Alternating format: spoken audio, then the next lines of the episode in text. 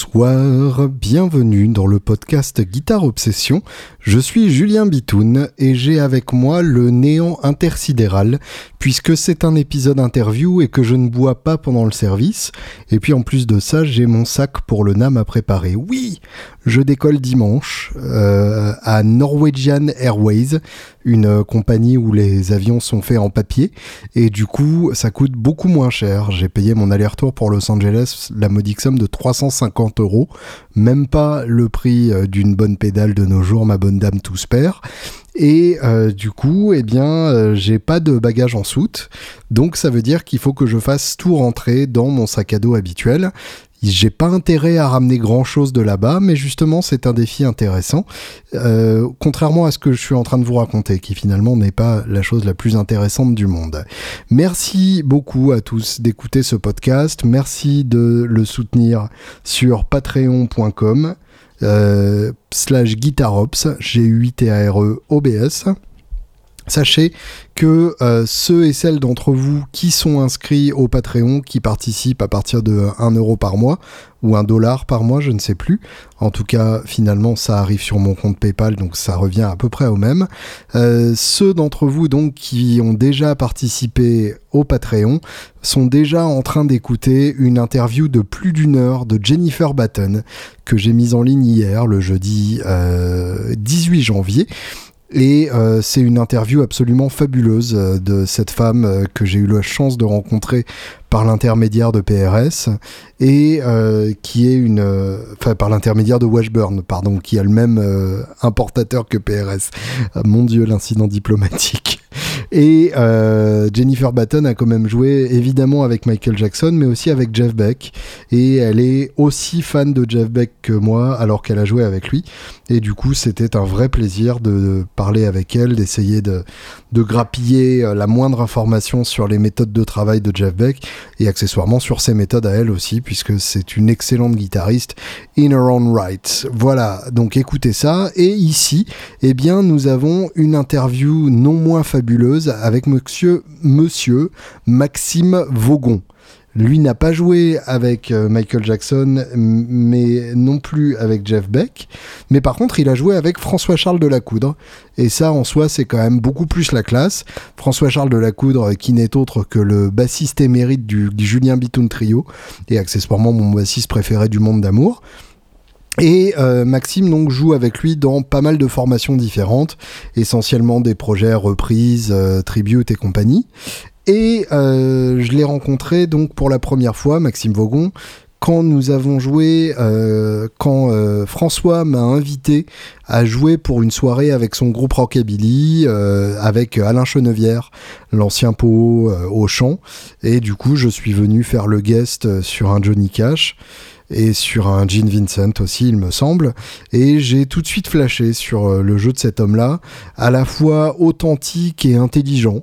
Euh, ce qui est un mélange euh, pas du tout évident à atteindre et qu'il a, qu'il a développé euh, au fur et à mesure des années pour arriver à quelque chose de, très impressionnant.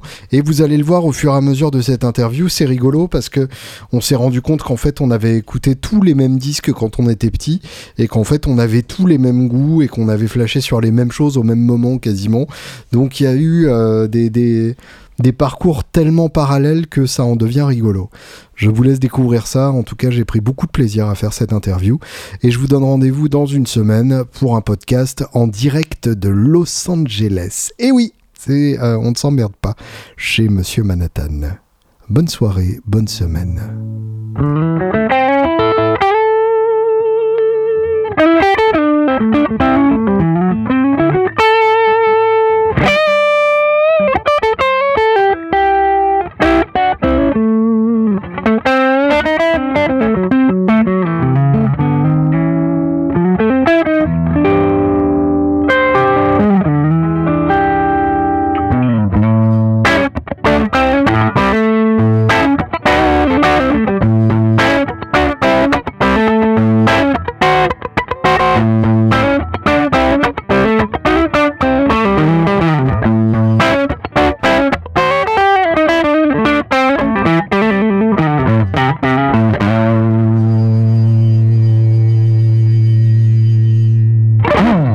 Bonsoir Maxime. Bonsoir Julien. Et merci d'être là. Bah, je t'en prie, ça fait un plaisir. Euh, on vient de déjeuner tous les deux et tu m'as raconté euh, ta vie tumultueuse de cow-boy de la guitare. Euh, on va reprendre dès le départ. Tu m'as avoué un passé de shredder flamboyant. Exactement. Alors, comment t'es tombé dedans et qui étaient tes héros du shred? Alors, comment je suis tombé dedans? Déjà, ma, ma grand-mère m'avait acheté une guitare classique. T'avais quel âge? J'avais 6 ans. Waouh, ah ouais. Ouais, ouais, ouais. Et puis, bah, c'était cool, sauf que mon prof de l'époque m'a fait fumer des cigarettes. Bon, en tout cas, il a essayé de m'en faire fumer une, et bon, j'ai pas trop aimé. Donc le, le Donc- vice passait déjà par ça, la, la le- guitare à Il y l'époque. avait le côté un peu rock'n'roll. Ouais, je vois. Mais bon, ouais, pour le coup, euh, ça a pas À trop six plu aux parents. À 6 ans, ouais. Là, j'étais avec mon frère. Non, j'étais avec mon frère. Ah ouais, quand mon même. frère a 4 ans de plus, donc euh, bon. Ouais, d'accord. Donc, euh, ouais, bah, il y a eu une petite interruption. Cet homme donne encore des cours alors qu'il est. ou Il doit être mort, je pense. Il fumait beaucoup trop. oui, Mais ouais, non, c'était un peu. c'est une autre époque, quoi. oui, je vois. Mm. Et donc, euh, bah, bizarrement, euh, interruption de guitare pendant quelques années.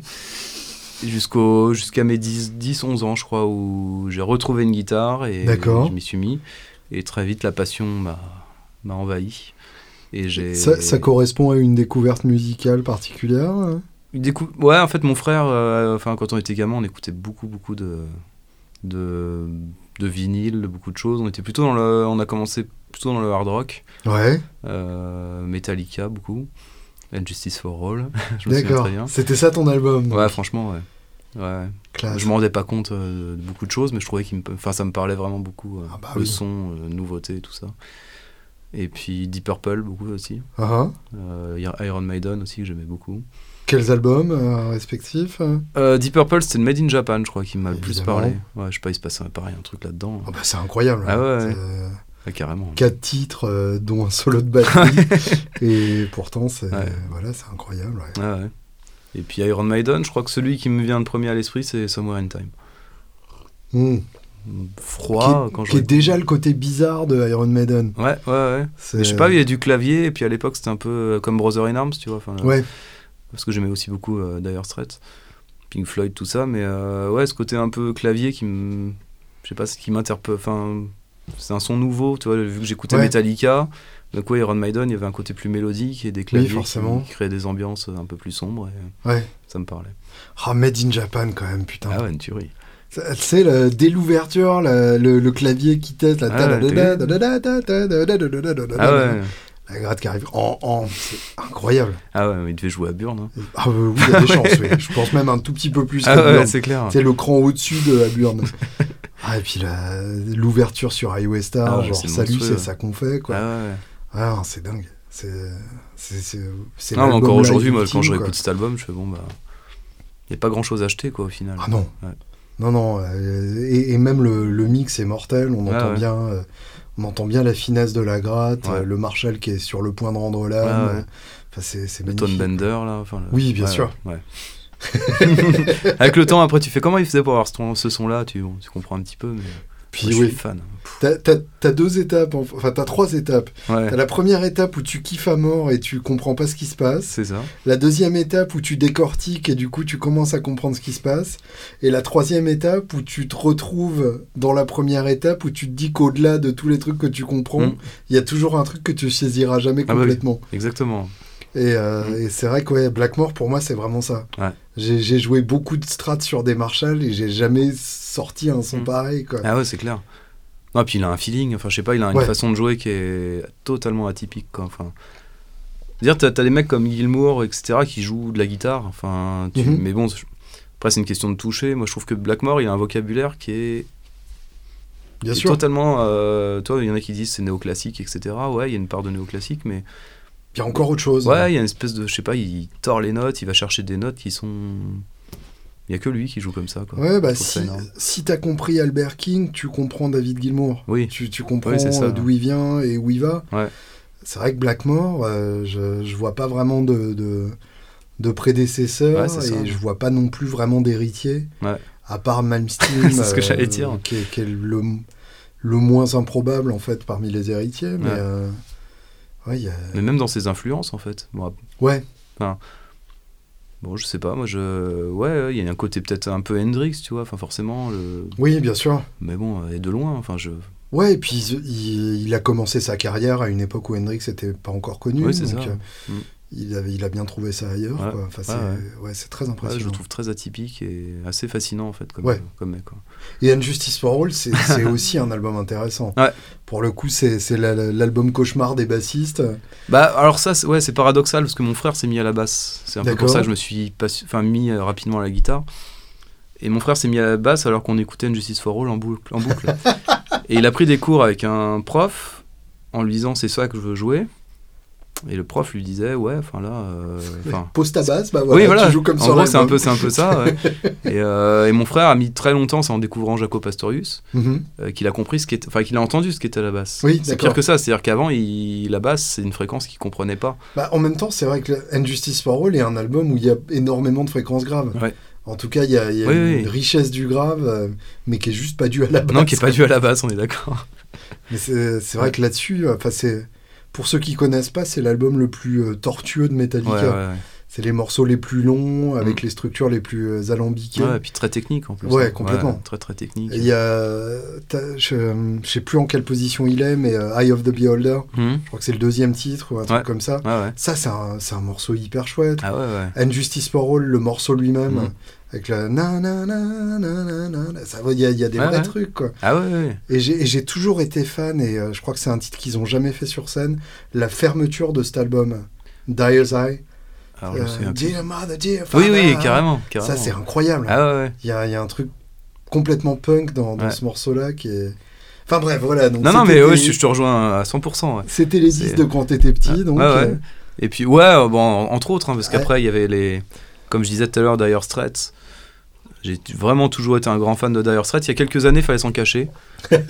et là, ça revient un petit peu à la mode et je suis Oui, super content. Et franchement, j'ai re-regardé là, il y a pas longtemps sur YouTube des, des vidéos. Mais enfin, pour moi, ce mec, c'est. Enfin, en termes de toucher, de Bah, son, sûr. de, de créativité, de phrasé, c'est. On peut ne pas aimer, ça je Bah, reconnais, mais. euh, je, je dirais, euh, et, et je suis coupable de ça aussi, c'est que c'est un peu facile hmm, de, de tirer sur euh, nos fleurs, Mm. Tout simplement pour ce qu'il représente. Ouais, C'est-à-dire que c'est devenu la caution rock euh, des 4 sup. euh, oui, oui. Qui, qui recherchaient à, à être encore dans le coup alors qu'ils n'avaient pas écouté de rock depuis 15 ans. Ouais, ouais, Et effectivement, euh, ça, ça représente tout ça, de la même manière que Pink Floyd a pu représenter ça aussi, euh, que U2 a représenté ça aussi. Enfin, c'est, des groupes et des, des guitaristes qu'il est facile de détester, mais en fait, quand on réécoute pour de vrai, il y a forcément un truc. ah ouais. Et je dirais qu'on n'arrive pas à ce niveau de, de, de popularité s'il n'y a pas un vrai truc derrière. Ouais.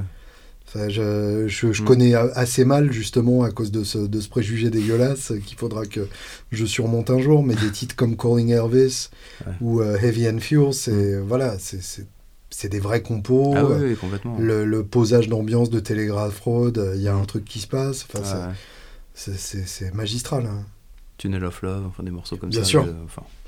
Puis même très jeune, enfin je vois, c'est quoi, tu, diras mieux que moi je crois, mais premier album de Dire Straits c'est éponyme, là c'est 78. Complètement, ouais, tout à fait. Et puis sortir des... Enfin à cette époque-là, qui était quand même une époque punk, Mhm. euh, amener- Ah bah, avoir il- un mec, un guitar héros, enfin parce que ça existait plus trop les guitares héros Bien à cette période-là, et puis un mec avec ce, ce toucher-là, ce son-là, avec ce côté un peu country, euh, Complètement. Pour moi ça a quand même été un renouveau au final. euh, Bah, ils étaient anti-punk au possible. bah ouais, ouais. C'est vrai que c'était. euh, bah, de toute façon, euh, Nos Fleurs peut se comprendre par, euh, essentiellement par Bob Dylan et J.J. Oui, Cale. bien sûr. ouais. C'est vraiment les, les, les deux à, à qui il a pris à la fois la manière de chanter et, et la manière de jouer, avec une virtuosité en plus que, que n'avait ni l'un ni l'autre. Mais, mais c'est vrai que c'est c'est des influences dont à l'époque personne ne se réclamait. Euh, en, en 78, période-là, euh, C'était complètement inconnu au bataillon. Quoi. Ouais. Et du coup, il a, il- et, et Dylan à l'époque euh, faisait ses pires albums, donc euh, d'accord. effectivement, ouais. Je Ouais. parle beaucoup quand même. Non, non, pour, non, mais euh, vas-y, moi, c'est intéressant. et t'avais un héros euh, guitaristique à l'époque? Ouais, mon héros, c'était vraiment Mono Fleur, je pense. D'accord. Ouais, ouais, T'avais des posters de lui avec son. Oh non, non, j'irais pas jusque-là, non, c'était plutôt des, des- Non, non, alors ouais, les héros sont peut-être arrivés assez vite. On parlait de Shred, justement, on va revenir Mhm. au Shred peut-être. Euh, Ouais, en fait, en commençant la guitare, je m'y suis mis assez tôt. Donc, je me suis acheté une Besserich Warlock Yes noire. C'était un peu mon rêve. J'étais fan de Sepultura. Donc, toi, d'un coup, sûr. euh, en fait, c'était un peu le l'ascenseur vers, vers le, le plus brutal. Mhm. Alors, j'étais jeune. On est, hein. on est en quelle année là à peu Je près? sais pas, je devais avoir 13 ans, donc en 94. Donc la sortie de Roots Alors, ouais, Ou même avant, peut-être. Chaos AD. ouais. Chaos AD, ouais, d'accord. Même Arise, enfin, j'ai un peu. Non. Ah ouais Enfin, j'étais encore un peu. Non, quand euh, j'ai découvert Sepultura, il existait déjà, Arise. Hmm. Mais je l'ai découvert sur une compilation euh, qui s'appelait, je sais plus, qu'on avait en vinyle avec mon frère. Et c'était une Desperate Cry, le morceau là. Qui Ah oui, d'accord. Ouais, belle grosse- introduction. Ah, j'adorais, enfin, franchement. Et euh, ouais, donc 93, je crois, bah, c'était un peu la période euh, où il y avait bah, tout ce métal qui était un petit peu à la vogue, en vogue, Mhm. pardon. Metallica qui sortait un album quand même assez, euh, assez Oui, culte, Iron Maiden qui sortait Fear of the Dark, enfin Mhm. tout ça. On entendait du hard à la, à la radio, donc c'était cool. Bien sûr. Et moi, je voulais plus en fait. C'est-à-dire, je voulais pas être comme tout le monde à, à écouter Bah du oui. Metallica. C'était bon, mais maintenant il faut plus brutal pour me différencier. Bah, forcément. Ouais. C'est le, dé- euh, le début de C'est le l'escalade. début, voilà, c'est ça. Et je suis allé très très loin dans l'escalade, mais bon, après. euh, C'est-à-dire black metal ouais, ouais, enfin vraiment, oui. Du black metal de garage, quoi. C'est-à-dire euh, Ah, je sais pas s'il y a, des- il y a en quoi. termes de groupe euh, ça Bah, Satyricon, mais les premiers, premiers albums, euh, Dark Throne, Oui, d'accord. Enfin tous ces trucs-là, même. Ah oui, euh, mais c'est. et même les premiers. Dimmu Borgir, par exemple, Oui, bien sûr. c'était juste inécoutable en fait. C'était Complètement. ouais. Alors que maintenant c'est devenu un truc. euh, Ah bah Dimmu. Borgir maintenant c'est flamboyant ah au oui, possible. c'est ça. Mais dès, dès le, dès le deuxième album, euh, Ouais. Ah putain, Enthroned Darkness Triumphant, C'est ça. que- pourquoi je me souviens de ça? On a le même parcours. moi. Ça, et, tout- et tous leurs albums d'ailleurs à partir de là étaient en trois mots comme ça. Ouais, je, exact. je sais pas ce qu'ils ont trouvé dans cette formule-là. Et Enthroned Darkness Triumphant qui s'ouvrait sur Morning Palace Mhm. avec Alors, un, un riff de, de clavier genre tan ta tan tan tan ta tan tan Ça, le truc Bien épique et tout ça, ouais, possible. Ouais, ouais. Et euh, ça, c'était vraiment drôle. Ouais. Et, euh, et avec des photos improbables dans le, dans le CD euh, où le claviériste ressemblait à, à Gérard Majac. C'était ah, balèze. Ah ouais, ouais. Bah, c'est devenu des super groupes, mais bon. Et tu t'aimais euh, Cradle of Filth aussi à l'époque? Premier album, ouais. Ah Ouais, d'accord. Que le premier album. Premier album, c'était lequel du coup? Là, par contre, je pourrais pas. Celui avec la pochette bleue. Ouais, un peu et- bleu, Ouais, gris, c'est là. ça. Ouais, ouais. Avec une espèce de femme, je crois. Enfin, Oui, oui, d'accord. Ah bah il y a des femmes sur toutes leurs Ouais, pochettes. ouais, bon, je- j'ai pas suivi en Mais fait. là, la- c'est ouais. celui où elle se faisait mordre. hein. Il me semble, ouais. Ouais, ouais, ouais, je vois. Et euh, ouais, j'aimais bien l'ambiance. Et ils apportaient un truc nouveau en fait dans, le, dans le black metal. Je pense c'est eux qui ont été précurseurs un peu dans la. Ah bah, La vague commerciale du- du C'est eux qu'on fait fait. connaître le black Ah metal au c'est monde ça. entier, hein, bien sûr. Donc ouais, j'ai- j'ai- j'aimais bien. Et après, j'ai suivi un peu la période Osmos Production Mhm, euh, avec les Marduk, les Immortal, les trucs Bien comme sûr, ça, qui sont devenus pareil des super groupes avec des pochettes super jolies. euh. bien sûr. Je recevais ça à la maison, ça sentait bon. c'était- et puis ils étaient là avec leur hache, et puis moi j'étais gamin, donc tu sais, je pensais que c'était des vrais méchants. Bah puis, oui. euh, bah oui, Bah, comme, euh, comme Kiss pour une autre génération. c'est ça, ouais. C'est des super-héros qui n'ont pas d'existence dans la vraie vie. euh, les mecs d'Immortal, ils font pas leurs courses au supermarché. non, non, non, ils s'entretuent. bah oui, c'est ça. Mais Quand bon. ils ont besoin de manger, ils vont tuer un ours dans la forêt. Ah bah ouais, c'est ça.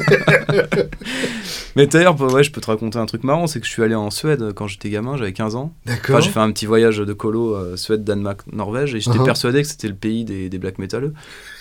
Et donc je me suis dit, mais je vais aller là-bas. Enfin, en gros, je vais être dans mon univers. Et, Ils vont tous être ouais. comme ça. Enfin, pour moi, un Suédois, c'était un black metaleux, quoi qu'il en soit. Ouais, je vois. Euh, c'était la population qui était. Et en fait, j'ai vu un métalleux là-bas. Enfin, tu sais, comme à l'époque avec les patchs, les trucs, les Oui, cheveux longs, sûr. tout ça. Et le mec, bah, c'était un français en fait. Tu sais, parce que j'étais là, genre, je lui fais ça, t'es dans la rue, genre, enfin, le signe du, du bouc là, avec les doigts. Parce que les gens voient pas, je crois. Oui, non. Mais- et euh, puis je sais pas, bah, sais pas pourquoi, je... mais je lui ai parlé, puis euh, bah, il m'a répondu en français. En fait. Donc le seul que j'ai vu en Norvège, c'était un, c'était un Génial. français. Donc t'as pas fait d'atelier euh, brûlage de- d'église? Même pas, non. Quel dommage. Ah ouais, franchement, j'étais- frustré, donc je suis rentré, je fais, bon, ouais, je vais écouter autre chose parce qu'en fait, on fout de ma gueule. Mais alors du coup, le shred, c'était en parallèle de ça ou c'était Ouais. après ça? Et en fait, euh, ouais, tout ça. Le shred est venu quand même après ça, parce que j'ai eu un sup... Je disais que j'étais autodidacte, mais je l'ai été. euh, j'ai pris quelques cours en MJC avec un prof qui Ouais. s'appelle Thierry Guillermo, qui est un excellent prof, basé à Lagny-sur-Marne. Je D'accord. plus de nouvelles, mais je pense que c'est quelqu'un qui mérite vraiment. En fait, il m'a demandé de faire une petite cassette à l'époque. Mmh. cassette, euh, avec tous les morceaux que j'aimerais jouer. Donc je lui ai mis que du brutal. Et à la fin, je lui ai mis du Stevie Ray Vaughan. Parce que j'avais euh, le premier album, là, Double, enfin, Oui, oui, bien sûr. Texas Flood, où je jouais. Et, euh, et en fait, il a réussi, à, vu qu'il voyait que j'étais passionné, à me, À t'attirer dans ouais, à me dire bah c'est bien ce que tu veux jouer. Bon, il y avait du Death, enfin Death, le groupe Death, tout ça. Il me dit tout ça, mais bon, il me dit c'est pas mon style. Mais il me dit par contre, si tu veux apprendre à jouer ça, il me dit il faut passer aussi par les rudiments, le blues, le jazz, des choses comme ça. Et moi, j'étais tellement à fond que bah voilà, on s'est mis à bosser du Stevie Ray, du, du Jimi Hendrix, du Wes Montgomery, du. C'est marrant, j'ai eu exactement le même prof. Ah ouais? à Issoire, euh, un, un hippie sur le retour comme ça. Et euh, effectivement, moi, je, lui- je lui parlais de Megadeth et il me ramenait des cassettes de, de, de, de, de- de Stevie Ray Vaughan essentiellement. Ah ouais c'est ça. Et du coup, euh, c'est vrai que ju- jusqu'à longtemps, moi, je me suis dit, ah, mais c'est ça le blues. Ouais, ouais, ouais. Et après, voilà, j'ai j'ai fini par découvrir le reste. Mais c'est vrai que c'est. Il y, avait cette passerelle euh, de, de Stevie Ray Vaughan qui permettait Ouais. aux métalleux de, de comprendre le blues. Ouais, ouais, ouais. Je pense que c'est son côté euh, énergique, Bien sûr. enfin rythmique. Et puis euh, virtuose aussi. Euh, oui, bah oui, oui. Et puis le côté euh, section rythmique sans pitié. Et ouais, ouais, c'est vrai qu'il y, a- il y a sûrement une, une passerelle secrète à explorer je pense, là-dessus. Ouais. Mais alors, quand tu dis shred, Oui, pardon. pour moi, shred, c'est Shrapnel, c'est Tony Oui, McAlpine, bah oui, voilà. c'est Vinnie Moore. C'est bah en fait moi j'ai ouais c'était alors il y a eu une grosse période Satriani Vai un peu comme Ouais. beaucoup de gamins à l'époque plus Vai que Satriani euh, D'accord. euh, voilà bon et après il y a eu vraiment une grosse grosse période de Dream Theater Ah, eh ben voilà. Dream Theater ouais, ça a été euh, un peu la révélation Euh, je jouais Imagine Worlds et Awake je mettais le CD je jouais tout l'album T'avais une. 7 cordes du coup? Alors sur Awake non je trichais un peu parce qu'il y a pas beaucoup de il y a deux morceaux je crois ou trois morceaux Oui, bien sûr. Donc tu faisais quinte et octave Ouais, voilà, euh, sur ça. le mi, ouais, Ouais, je vois. voilà. Donc j'avais pas le son, mais euh, en même temps à l'époque j'avais pas de, pas de pédale d'effet, c'était juste euh, une Ibanez euh, sabre et un Yes. Metal Zone et un ampli park. Alors tu vois, c'était pas la, la folie. Parce que moi, à l'époque, j'avais acheté une 7 cordes. Ah ouais? Une Pivi Raptor 7 cordes. Donc autant dire euh, le top du top. Ouais. Et j'avais bossé au Change of Seasons en entier euh, sur ma 7 cordes. Yes, J'étais fier comme tout. top ce morceau. Ah oui, oui, bien sûr. Alors évidemment, j'arnaquais la moitié des passages, mais, euh, mais quand même, j'a- j'avais passé énormément de temps là-dessus. Quoi. Ouais, en plus il y avait pas, je crois pas qu'il y avait de trans. Tu l'as appris d'oreille ou euh, j'avais une table trouvée sur Internet, Ah ouais? Mais qui en fait me demandait plus de boulot pour corriger ce qu'il y avait sur la table que de déchiffrer à l'oreille. Quoi. Surtout qu'il y a pas de rythme. Enfin moi, je, moi les trucs sur internet je peux pas. hein. Ah, Enfin, ça bah, dépend si elles sont si elles sont comme sur les bouquins c'était bien. Ah non, là c'était Mais- euh, tu sais, en mode texte, euh, Ah avec des petits tirets pour faire les, les six cordes Ah, euh, de la tablature. Quoi. Donc vraiment euh, les, les débuts de la tablature sur. Internet. D'accord. Mais Awake, c'est un, c'est un putain d'album. Ah ouais, ouais, moi j'ai. Je le trouvais plus compliqué à jouer qu'Imagine Wars, parce qu'Imagine Wars, tout est vraiment euh, Ouais, écrit. Enfin, tu sens le côté vraiment euh, rigoureux, limite froid. Enfin, c'est très. Mhm. Alors que Wake, tu sens que c'est un peu plus ouvert, même au niveau du son. Et, euh, et je sais pas si c'est de l'impro, mais il y a de la wah-wah, tu sais, il y a des trucs Oui. euh, sur pas mal de solos et tout ça. Donc en fait, la wah-wah camoufle pas mal de trucs. Alors avec Petrucci, c'est pas du camouflage de. De- Il cache pas la misère. oui, bien sûr. Comme Kirk Hammett, par exemple. Je plaisante. Kirk, si tu nous écoutes. Non, non, je plaisante. Mais, euh, mais bon, par contre, des fois, tu comprends pas trop ce qui est joué. Donc, euh, Mm. Euh, donc ouais, pour moi, il était un peu plus compliqué à jouer. Surtout que si je me souviens bien, il faudrait que je le réécoute pour, euh, pour être sûr. Ça fait au moins six mois que je ne l'ai pas écouté. Euh, sur, sur Awake, le clavier se mélange beaucoup plus avec la guitare. Ouais. Ça- là, là, j'ai Colin Webb en, en tête. Ouais. Et effectivement, les, les deux se- sont Exact. très complémentaires. Ah. Et les, les sons sont assez proches finalement euh, entre la gratte et le des fois, tu te demandes si. Oui, c'est qui, ça. qui joue quoi, je suis assez d'accord. Ce qui est en soi très bien fait. Ouais. Et euh, ouais, donc du coup, Petrucci a été ton maître euh, Voilà. pendant, C'est- pendant quelques Voilà, années. j'ai acheté la vidéo VHS. euh, Rock Discipline. Ouais. je l'ai trouvé vraiment génial. T'apprends pas à jouer son style, mais en tout cas, au niveau des exercices, ça m'a beaucoup appris. Bah, Il y a encore des échauffements dont je me sers à l'heure Ah bah actuelle. ouais. Ouais, tu m'étonnes. Et moi, je trouvais, je l'ai trouvé vraiment top. Elle durait Ouais. deux heures, je crois, en plus. Oui, oui, tout à c'est fait. la première vidéo qui durait aussi longtemps, avec le livret qui était bien, bien massif. Bien sûr. Donc, il y a eu lui. euh, ouais, Paul Gilbert aussi, j'aimais beaucoup. Uh-huh.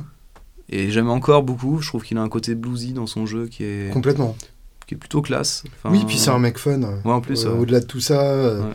le, le personnage est important aussi. Ouais. Quoi. Ah ouais.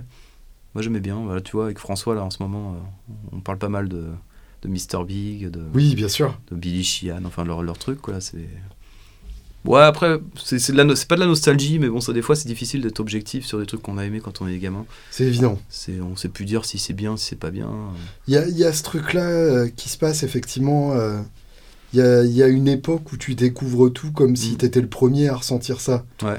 Et ça, c'est des musiques dont tu ne te remettras jamais Exactement. et que, que tu considéreras toujours comme ta musique et sur laquelle tu n'auras aucune objectivité.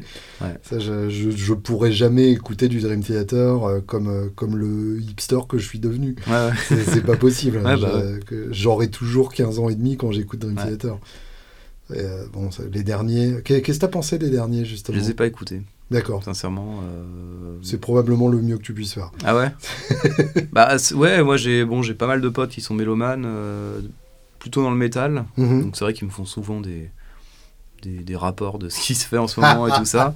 Donc en gros, ouais, bah, pff, bon, ils ont été fans de Dream Theater et effectivement ils me disent que là, Oui. même leurs concerts ouais, valent même plus le coup quoi. Enfin, Bah, en concert, ça a toujours été compliqué. ouais. Parce que euh, tu les as vus, non, Je les ai euh, à vus l'époque deux, trois fois, je les ai vus au Bataclan, au Zénith deux fois je crois. ouais. Bataclan, donc à l'époque de Falling into Infinity. Album que j'ai adoré. Ouais, Once in a Lifetime, Ouais. euh, du coup, l'album live euh, qui était enregistré là-bas. Et je les ai vus, Metropolis Part 2, D'accord. où ils ont joué tout l'album. Ça, m'a saoulé ça. ouais. J'ai jamais aimé ce concept, Hmm. que ce soit eux ou d'autres. hein, je... Ah, moi, je suis, moi, je suis super fan. Ah bon? Ah ouais, moi j'adore quand, euh, quand un groupe fait un, un album euh, du début à la fin en concert. Ah ouais Il y, a, il y a un truc je, où tu le dis en fait euh, au début, ah bah ça y est, c'est parti pour une heure où je vais me régaler. Ouais, ouais, d'accord. Parce que j'avais adoré cet album, mais malheureusement j'ai pas vu ce concert-là. Ah d'accord. Moi je les ai vus à la fin de cette tournée-là, Ouais, où ils ont refait une deuxième petite tournée qui s'appelait Metropolis 2000, ouais, et euh, où ils faisaient euh, Change of Seasons en entier, d'accord. euh, où ils étaient passés à Bois-Colombes euh, à cette Une occasion-là. petite salle. Ouais, ouais, c'est Ah, ça. d'accord. Non, non, bah moi j'ai, ouais, moi j'aime pas trop le côté sans surprise en fait. Hmm. Quand je vais voir un comprends. concert, j'aime bien me dire tiens qu'est-ce qui va se passer? Bah oui. Et quand tu sais ce qui C'est va venir quand t'es ultra fan d'un groupe, t'aimes bien Ouais. euh, te faire surprendre. ouais c'est ça. Surtout un groupe comme Dream Theater qui, pour le coup, peut jouer n'importe quel titre de leur Bah, c'est répertoire. ça, ouais. ouais. Puis en plus bon pour la, bon, j'étais à 3 mètres des enceintes et Wow. je suis sorti avec un acouphène de malade et. euh, Oui, je peux comprendre. Ouais, ouais. c'est bon ça c'était un peu le côté euh, négatif mais bon ça ça, ça n'engage que moi mais euh, par contre ouais première partie c'était Spokesbeard Ah, yes et franchement ça a été une grosse bah, sur le coup quand tu découvres des fois quand tu vas voir un concert t'as du mal à apprécier parce que tu surtout dans le progressif il se passe Bien des sûr. trucs des fois la la sono, enfin la balance est pas toujours très bonne, donc euh, t'es en plus, t'as t'as toujours un train de retard en fait quand tu Oui. découvres quelque chose. Oui, oui, tout à fait. Mais donc j'avais vu qu'il y avait un truc quand même euh, avec ce groupe-là et franchement, euh, Et t'as Ouais. exploré, du ah, et coup, après je trouve ça juste, euh, juste top quoi. Ah, c'est marrant. Ouais. Ouais, ouais, moi, j'ai vraiment eu une période aussi. Ouais. Et pour le coup, moi, c'est l'album 5 que j'avais adoré. Ah ouais, Ça, c'est Mm. un, un grand truc, quoi. Ouais. moi, je trouve ça. Euh, Et, euh, le live était excellent aussi. Ouais. euh, la version de, de Thoughts en live, Ouais. avec les chœurs qui se répondent. dans Ah oui, je vois les lequel c'est. sens. Parce que moi j'ai un problème avec les, les titres de chansons. Bah, le euh, Ouais, ouais, d'accord. Ouais, ouais. Et le, le gratteux de, de ce groupe-là, qui est le frère du chanteur, a un jeu Mhm. hyper particulier. Ouais. Il joue au doigt, euh, avec la wah comme filtre. Enfin, il y a un truc intéressant. J'aime beaucoup d'ailleurs ça. c'est un, un truc que je, je travaille souvent. Enfin, J'aime bien le son que ça apporte en fait. En ce- Les doigts ou la wah les doigts, les, bah, justement cette technique-là, Ouais. de jouer ouais, avec ce son, bah, c'est un peu country des fois. Quand tu écoutes Brad Paisley, il, il utilise beaucoup ce son-là aussi. euh, Complètement. dans la country moderne, t'as un peu euh, ce côté un peu euh, médium là, un peu nasillard là que j'aime beaucoup. Et puis le jeu au doigt rajoute un peu de, bah, je sais pas, un son particulier. Donc. Bah, en venant de nos fleurs, euh, Ouais, bah. c'était qu'une question de temps avant que tu Exactement, ouais. forcément. Mm. Et donc, du coup, euh, tu te. Tu te vaccines du, du, du black metal euh, en passant par euh, Pride and Joy. Ouais, ouais, c'est Et ça. ensuite, euh, Bah ensuite, bah je te dis beaucoup de shred. Euh, Marty Friedman aussi que j'aimais beaucoup. Oh, enfin ouais. moi je suis, moi c'est un guitariste m'a. bah oui. Je suis fan de Megadeth, Mhm. mais vraiment une grosse période de Megadeth vraiment. Enfin. Quel album? Bah, celui qui. Ouais, alors Rust in Peace, forcément. Et Countdown to Extinction et Euthanasia, quoi. Ouais, d'accord. Mais euh, je pense que celui que je mettrais quand même sur. Et ça va peut-être te paraître bizarre, mais celui que je mettrais sur euh, le piédestal, c'est un peu. C'est quand même Countdown to Extinction, parce que c'est ça celui me qui. paraît pas bizarre Ah ouais. du tout. Pour la plupart des fans de Megadeth, ils diraient bah, c'est Rust in Peace. Bah. Rust in Peace a le côté punk et sauvage, Ouais. mais Countdown a la meilleure prod. Oui, voilà. Et Countdown a les solos les plus concis et du Ah coup ouais. les plus intéressants. Puis le son, quoi. Bah oui, le son bien de sûr. drum, là, enfin l'ouverture et le final, euh, tu fais ouais, ok. C'est- Oui, sur euh, Skin on Mighty. fait- Ah ouais. Ah ouais, ouais. Truc de fou, enfin. ah oui, ça c'est ouf. Ouais. C'est complètement ouf. Moi j'ai une affection particulière pour Peace Cells. Ouais. Je, D'accord. je trouve que le jeu de Chris Poland là-dessus a un côté euh, un peu arraché euh, et bizarre qui est, qui est chouette aussi. Ouais. Mais du coup, Friedman, t'as exploré euh, Cacophonie aussi Ouais, bah, j'ai eu ma période, ouais, Jason Baker, tout ça. Mhm. ouais. Et puis ça peut sa carrière solo aussi. Alors j'ai Oui, beaucoup aimé sûr. surtout ses albums euh, plutôt cool. Mhm. Euh, t- non, il y a True Obsession qui est déjà un peu plus mé- métal, je crois. Enfin, métal. Mais il a fait deux albums, je sais plus comment il Il y s'appelle. avait Dragon's Kiss aussi. Ouais, alors celui-là, c'est le tout premier Ouais. que je trouve bien, mais bon, qui a mal vieilli parce que la production, elle est d'époque, quoi. Les deux d'après. Ouais, euh, ouais, j'ai plus nom euh, non plus. Mais en fait, c'est hyper inspiré de musique euh, japonaise. Ouais, T'as des ambiances très. Et puis c'est très cool, très peace. Et puis a son jeu. Enfin, j'aime beaucoup en fait ces couleurs exotiques qu'il amène. euh, euh, Enfin, je sais pas, je trouve que c'est un guitariste qui a, qui a quand même de la classe en fait dans, Ah, dans, son, dans, son, dans son jeu. ouais, ouais, complètement. Et dans Megadeth, je trouve qu'il a vraiment apporté un truc euh, Bien sûr. que certains autres groupes n'ont jamais. euh, Bah, au point que tous les gratteux qui ont rejoint Megadeth après lui Ouais. n'ont pas touché ses solos d'un iota. Ah non, non. C'est vraiment Ouais, euh, c'est- note à note, parce que c'est des compos en fait. Ah oui, ces complètement. Et, euh, et du coup, qu'est-ce qui t'a sorti du, euh, de, de ta période shred? Euh, bah, à un moment donné, en fait, je travaillais euh, ouais, peut-être 8 heures par jour la guitare. Ouais. Alors c'était une vraie passion, même Malmsteen, tout ça, je me couchais à 4 heures du mat, je reprenais ses solos, tout ça. Bon. Et t'étais sur quelle gratte à l'époque? Une Ibanez Sabre 540 D'accord. que j'adorais, parce qu'elle était jolie, parce que parce que c'était une Ibanez et que c'était Bien cool. sûr. Et... Bon, ouais, sonnait pas top, mais bon, c'était ça, j'aimais bien. Mais euh, ouais, je bossais 8 heures par jour, et puis je sais pas, à un moment donné, je me suis dit, bah en fait, euh, enfin, je bossais tellement l'aller-retour, le sweeping, le tapping, machin, que ça devenait, euh, fa- fallait que ce soit une rigueur constante, quoi. Ouais. Et je me, et je me suis senti en fait ne pas être aussi, comment dire, aussi bon que Petrucci, et ça m'a un peu, euh, enfin, Ah. je me suis dit, ce mec-là, en fait, il est tellement à des années-lumière. Ouais. Et quand t'es jeune, t'as envie d'atteindre un certain niveau. Et je me suis dit, c'est pas parce que je reprends ces solos que je saurais les composer en fait. C'est toujours le problème. Ouais. C'est vrai qu'effectivement, euh, tu, tu te dis, euh, t'as beau, euh, beau maîtriser parfaitement ce qu'il fait, Mm. t'as un degré euh, au-dessus qui est d'inventer ce Ouais. qu'il fait à la place de ça. ce qu'il fait. Et là, c'est encore autre chose. Tu, tu suivais Rontal aussi à l'époque? Ouais, je l'avais vu deux, trois fois en masterclass. Au Piano Am Montparnasse? Non, je l'ai pas vu là-bas, je me rappelle plus où je l'ai vu. C'était en banlieue. C'était un festival de guitare, je me rappelle, il y avait Jean-Marie Ecaille aussi qui était là. Ah oui, oui. Euh, D'ailleurs, c'est là où j'avais acheté Atlantic Blues de Jean-Marie Ecaille, qui a été une grosse révélation. Qui est un putain d'album, effectivement. ouais. Et j'ai pris des cours aussi avec Jean-Marie Eka, enfin une petite euh, masterclass, c'était sympa. Et Rontal, ouais, je l'ai suivi un petit peu. euh, J'étais assez fan. euh, premier album là, The Adventures of euh, Bumblefoot, ouais. voilà. Hermite que j'aimais bien aussi, Bien sûr. très sombre, très particulier, mais et puis après ce qu'il a fait, Bumblefoot, Ends, tout ça, je trouve Mhm. que c'est vraiment cool. Ah bah Hans, c'est un super album. Ah ouais, ouais. A rien acheté là-dedans. Enfin, c'est dans le style, je trouve ça juste énorme. Et donc ouais, ouais, bah, je l'ai je l'ai rencontré deux trois fois. J'ai après il y a eu Christophe Godin, tout ça aussi pour euh, le côté un peu Bien Frenchy, tu vois.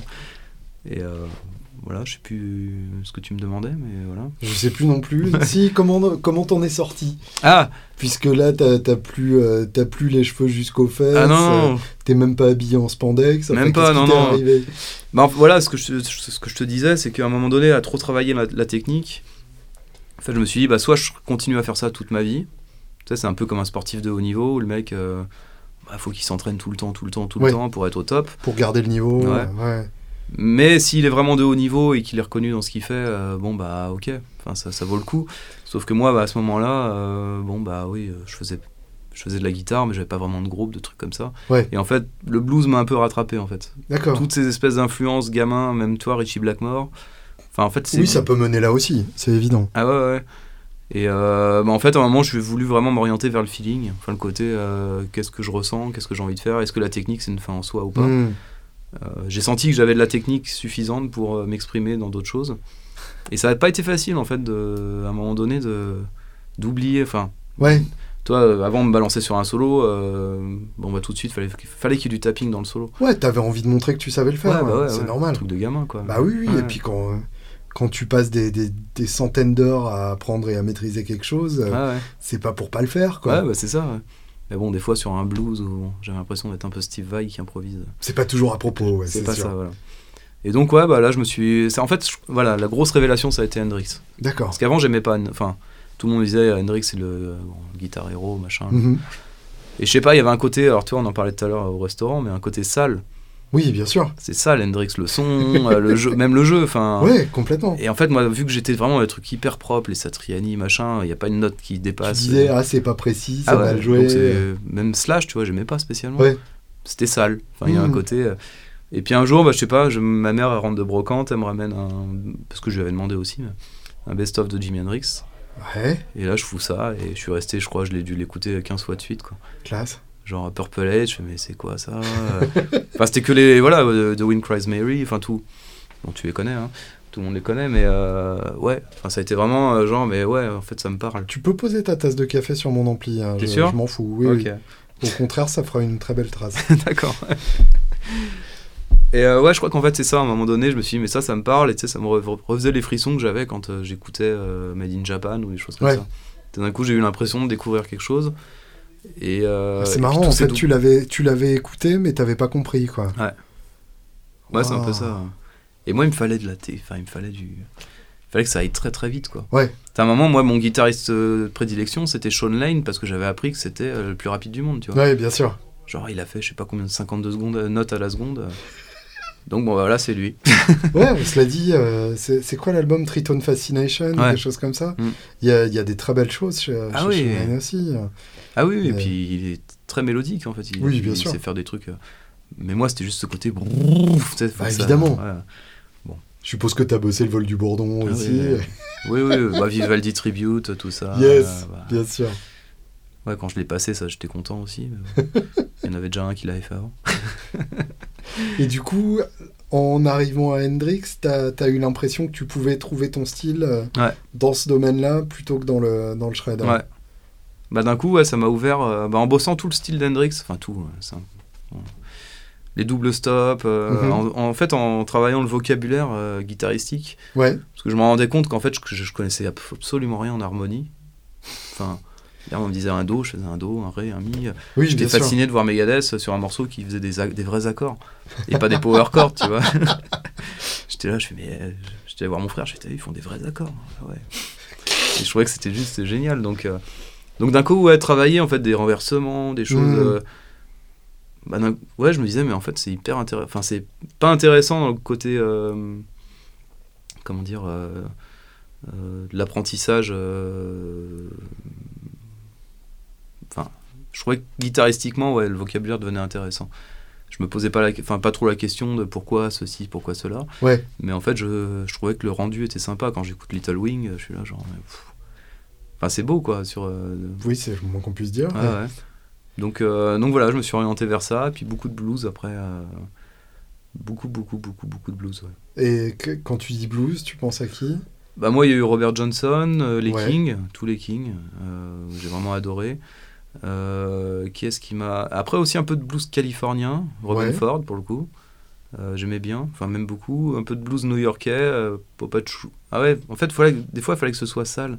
Ouais, Alors c'est ce- bon, paradoxal avec Robin Ford, mais euh, ouais, Popa Choubi que j'aimais bien. Il y avait Mhm. aussi un mec que j'avais vu à Bordeaux qui s'appelait, qui s'appelait, qui s'appelait, qui s'appelait Bill Perry oui, bien sûr. que j'aimais bien aussi. Qui était signé sur le label de Popa Ouais, ouais, Ouais, tout à fait. Et en live, j'ai trouvé que c'était monstrueux. Enfin, je, Ouais. ça, ça, ça respirait New York, quoi. Enfin, Bah oui, bien côté, sûr. ouais. Et puis après, ouais, donc un peu moderne, un peu. Euh, Est-ce que j'ai des noms qui, qui me reviennent euh Mais t'arrivais à écouter Robert Johnson euh, Ah ouais, ouais. à cette époque-là, en venant de Dream Theater? Ouais. Parce qu'en fait, je me suis vraiment passionné pour le blues, ça m'a parlé d'un coup. en Ah, fait. c'est classe. Il y a un truc d'un coup qui. euh, Je sais pas, ça me, ça me prenait vrai vraiment. déclic, Ouais, ça me prenait au fond et. Enfin, à l'intérieur. et. euh, Et en fait, moi, j'ai toujours euh, fait, fait comme ça, je suis toujours venu, revenu un peu aux bases pour après Hmm. refaire l'histoire des choses. Ouais, je vois. C'est- pour moi, c'était pas possible d'écouter que du Hendrix et dire, bon, bah, je, je- je fais du blues, quoi. Ouais, je comprends. Euh, ça, fait, ça fait pareil avec le rock and roll et surtout ça fait pareil avec le jazz. Ouais. Parce que j'ai bossé pas mal de jazz à un moment donné et, et je suis vraiment revenu à l'essentiel. Hmm. Moi, ça a été Charlie Parker. Enfin, il y a même eu avant, avant Charlie Parker, mais Ah putain, pardon. je t'en prie. Voilà.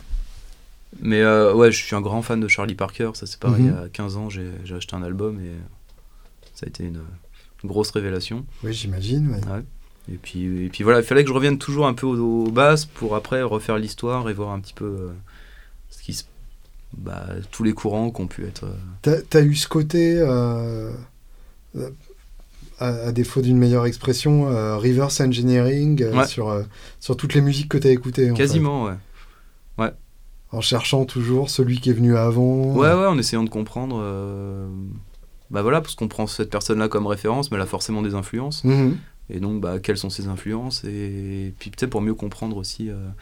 Alors, j'ai jamais été un. Enfin, si, je l'ai été, mais euh, je- j'essaye de m'en séparer, un intellectuel de la musique. Ouais. Euh, j'essaye d'être très spontané maintenant, même quand je joue. Enfin, surtout quand je joue de la guitare, quand je joue de Mhm. la musique. C'est un peu. J'avais lu une interview de Michel Petrucciani où il parlait du jazz et il disait. euh, bah, en fait, tu deviens un bon musicien quand t'as appris et que t'as désappris. Oui, bien sûr. C'est ça qui a été salvateur pour moi, justement, le côté un peu shred et tout ça, où je pense que j'ai appris la technique, je l'ai assimilé, je pense, hein.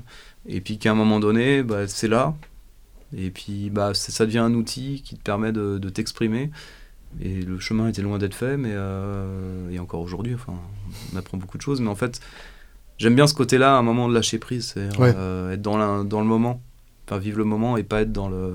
J'ai un peu de mal maintenant à juste exécuter des morceaux écrits ou des choses Oui, je ça. comprends. Ouais.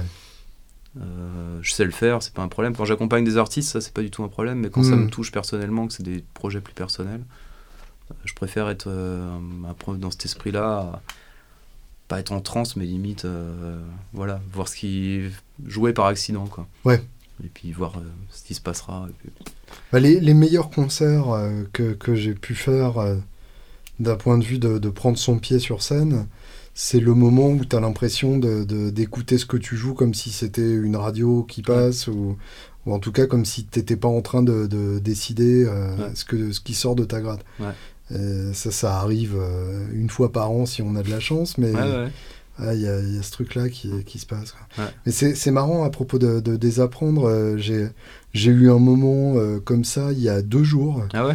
Euh, J'interviewais euh, Portnoy et, euh, et Sheridan qui, qui, ouais, qui sortent un nouvel album Ah ouais? avec Rontal à la guitare justement. D'accord, j'étais pas au courant. Sons of Apollo. D'accord. Le nom est à chier, mais le, le groupe est vachement bien. Ouais.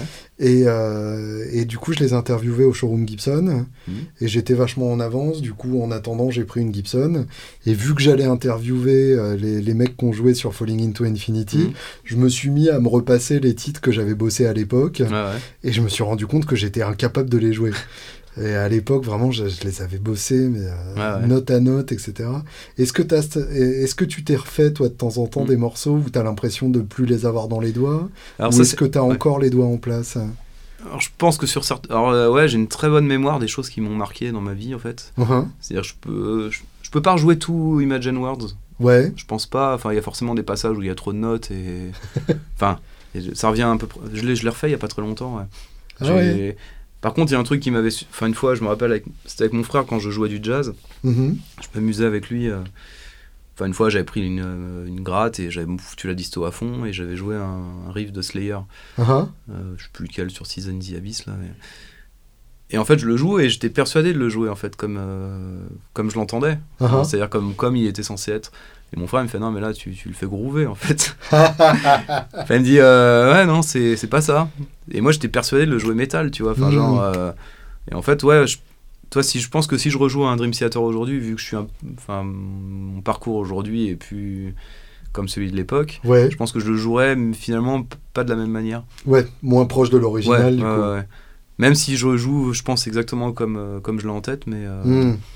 mais je- ouais, il y a beaucoup de trucs, des fois je comprends, enfin, je sais pas d'où ça sort, enfin, on a tous vécu ça, mais on te dit un morceau, tu fais ouais, ouais, vas-y, balance, on verra bien. Puis tu ressors tout le truc, tu ressors le solo, tu sais pas comment d'où ça vient, t'es là, genre, mais t'as l'impression que tes doigts ils bougent tout seuls, Ouais. parce que t'es en train de pose- te poser la question à ce moment-là, donc c'est même plus ton, enfin, ton cerveau, il est forcément. euh, Il est déjà dépassé Ouais, à c'est ce ça. ouais, bien sûr. Et euh, ouais, je sais pas, ça m'arrive de temps en temps, ça, de, de me surprendre moi-même. Bon, j'ai plein de carences de mémoire sur plein d'autres choses, mais en tout cas en musique, euh, ça va à peu près. Alors justement, euh, qu- quand est-ce que tu as décidé que ça allait être ton, ta vie et ton métier? Ah, très tôt. ouais. Ouais, bah à 10 ans, enfin pour le coup, quand j'ai repris la guitare après les péri- la, la période, enfin l'événement fumette là. Euh, ouais, ouais, au moment où j'ai repris la guitare, enfin en fait j'ai toujours été passionné de musique. Ouais.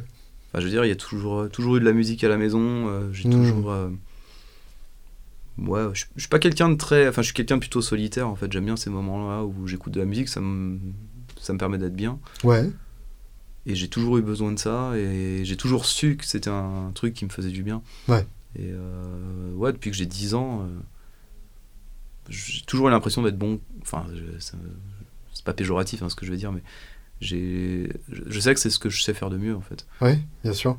Euh, Mais il n'y a, pas de honte à ça. hein. ah non, mais, non, mais tu sais, des fois, euh, non, non, mais j'allais dire, euh, je sais que, genre, c'est la seule chose que je sais faire de bien. Enfin, tu vois, Hmm, donc là, par contre, c'est très péjoratif. Mais je sais que non, c'est c'est ce que je sais faire de mieux. Ouais. Et donc, euh, ah, je sais pas, je me suis, pourquoi j'ai bossé 18 heures par jour? Parce que j'avais vraiment envie d'y arriver, de me dire, Mm. de me donner tous les moyens. Et malheureusement, là, en France, bah, on n'est pas un pays très ouvert là-dessus. Et quand tu as 14 ans et que tu, tu vas voir ta conseillère d'orientation et qu'elle te demande ce que tu as envie de faire dans la vie, et que tu lui dis, bah, je veux être musicien, et qu'elle te dit, bah non, mais. mais comme métier. oui, c'est ça, un vrai travail, quoi. Forcément, t'as pas des bons résultats à l'école parce que tu es jamais. Enfin, moi, ou t'es fati- enfin, je suis fatigué, ça m'intéresse pas en fait. C'est juste une question d'intérêt. Moi, j'écrivais des partitions en- au collège, quoi. Oui, d'accord. Ouais. Et, euh, donc, mon, at- mon attention était, était ailleurs, mais bon, voilà, c'est euh, c'est un peu dommage, je trouve qu'on.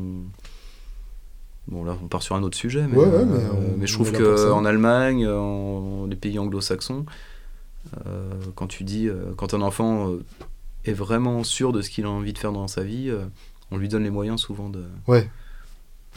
bah, de, de ses ambitions et de voilà. C'est mieux intégré au, au curriculum. ouais. Donc moi, ouais, j'ai eu l'impression d'avoir des, des, des bâtons dans les roues à certains moments. Hmm, Et puis mes parents n'étant pas musiciens, bah, ils attendaient aussi euh, que, enfin, ils savent pas comment se situer. C'est-à-dire oui, mon, mon fils il joue de la guitare, apparemment il joue pas trop mal, mais il s'est, il joué au Hotel California. Alors À attends. partir du moment où tu n'as pas de diplôme, c'est difficile Bah ouais. effectivement de te dire que, que, que tu es, que t'es bon, tout simplement. ouais. Parce que bah il n'y a pas de y a pas d'échelle particulière. ouais. Ouais. Et du coup, euh, à l'heure actuelle, tu es intermittent. Ouais, Donc ça, ça y est, ça veut dire que c'est ton ça y métier. est, ouais. officiellement, ouais. Qu'est-ce que ça sous-entend euh, à, à l'heure actuelle en France d'être intermittent? Enfin, à l'heure actuelle tout court, parce qu'on est intermittent qu'en France. Ah bah oui, oui. Et en Belgique. mais ouais. Ah ouais, Ouais, ouais. Ah, je savais pas. Ouais, ouais. Enfin, ils ont un régime un peu similaire. D'accord. Mm. Donc en tout cas, qu'est-ce que ça sous-entend au quotidien? À quoi ça ressemble la vie d'un intermittent guitariste? Bah, je trouve ça plutôt cool. Bah, déjà, j'ai la chance de vivre de, de ma passion. Ah, Euh, et ça, je le laisserai pour rien au monde. Ayant vécu d'autres expérienines euh, professionnelles euh, plus conventionnelles mhm. aux yeux de- du grand public. Euh, donc déjà, ouais, j'ai cette chance-là. Euh, ensuite, bah, être intermittent, c'est bah, effectivement euh, avoir le statut, donc c'est-à-dire faire euh, un certain nombre d'heures réglementaires pour y avoir, y avoir droit. C'est une cinquantaine de dates en 10 mois c'est ça? 40, en un, en 43 dates en un an. D'accord. 507 heures en fait, faut Ouais, je voilà. vois. Maintenant c'est un an, donc ça laisse quand même un peu plus de de- de- d'amplitude. donc c'est plus non, c'est moi, moi, je trouve ça cool, c'est très récent pour moi, ça fait qu'un an que je suis intermittent. Donc, Ouais. j'ai pas encore le recul, mais bah, aux yeux de la société, ce qui est bien, c'est que quand tu es intermittent, même si c'est quand même difficile, tu es quand même euh, reconnu officiellement. Donc ça t'ouvre droit aussi à, bah, à des projections sur des, des choses de la vie, acheter une maison, un appartement. euh, Envisager une retraite à un moment. c'est ça, ouais, ouais, moi, je vois pas trop ça, mais c'est vrai que bon, je me dis que c'est c'est quand même euh, une sécurité. Bien sûr. Et c'est pas facile pour les musiciens, Hmm, en général. Enfin, moi, j'en côtoie beaucoup, euh, t'en côtoies aussi. Et, Bien sûr. et on est tous, euh, en tant que musiciens, tous, euh, bah, il faut trouver, les, faut trouver les dates, etc., etc. Donc ça demande des compromis. Moi, euh, quand j'étais plus jeune, je me disais hors de question de faire ci, faire ça, faire ça. Moi, ce que je veux, c'est ça, et pas autrement. bon, bah aujourd'hui, je fais des choses qu'à l'époque, j'aurais peut-être refusé de faire. Ouais, bien sûr. Mais je les fais quand même avec plaisir parce que, parce que mine de rien, on rencontre des gens, Hmm, parce qu'on est dans, on fait un métier qui nous plaît. Et souvent, on est dans des conditions où les gens ils font la fête, où ils Ouais. sont contents de. Oui, en général, ouais. t'es- quand tu es là, c'est que c'est un bon moment pour les autres. C'est ça. Et ça, c'est quand même. Il y a, il y a des boulots euh, où c'est vraiment carrément l'inverse. quoi. Ah ouais. Quand tu es huissier, en général, c'est que Ah, tu vois des gens qui sont pas forcément dans une bonne situation. Quoi. Et euh, donc, avant d'être intermittent, il y a, y a un an, Mm. tu te considérais déjà comme musicien, Mm. Mais euh, t'étais pas vu de la même manière euh, aux yeux des gens autour de toi. Bah ouais. Ouais, je vois. Enfin, en tout cas, ouais. euh, En fait, être intermittent, c'est. Bon, mon frère est intermittent, il est ingénieur du son. Ouais.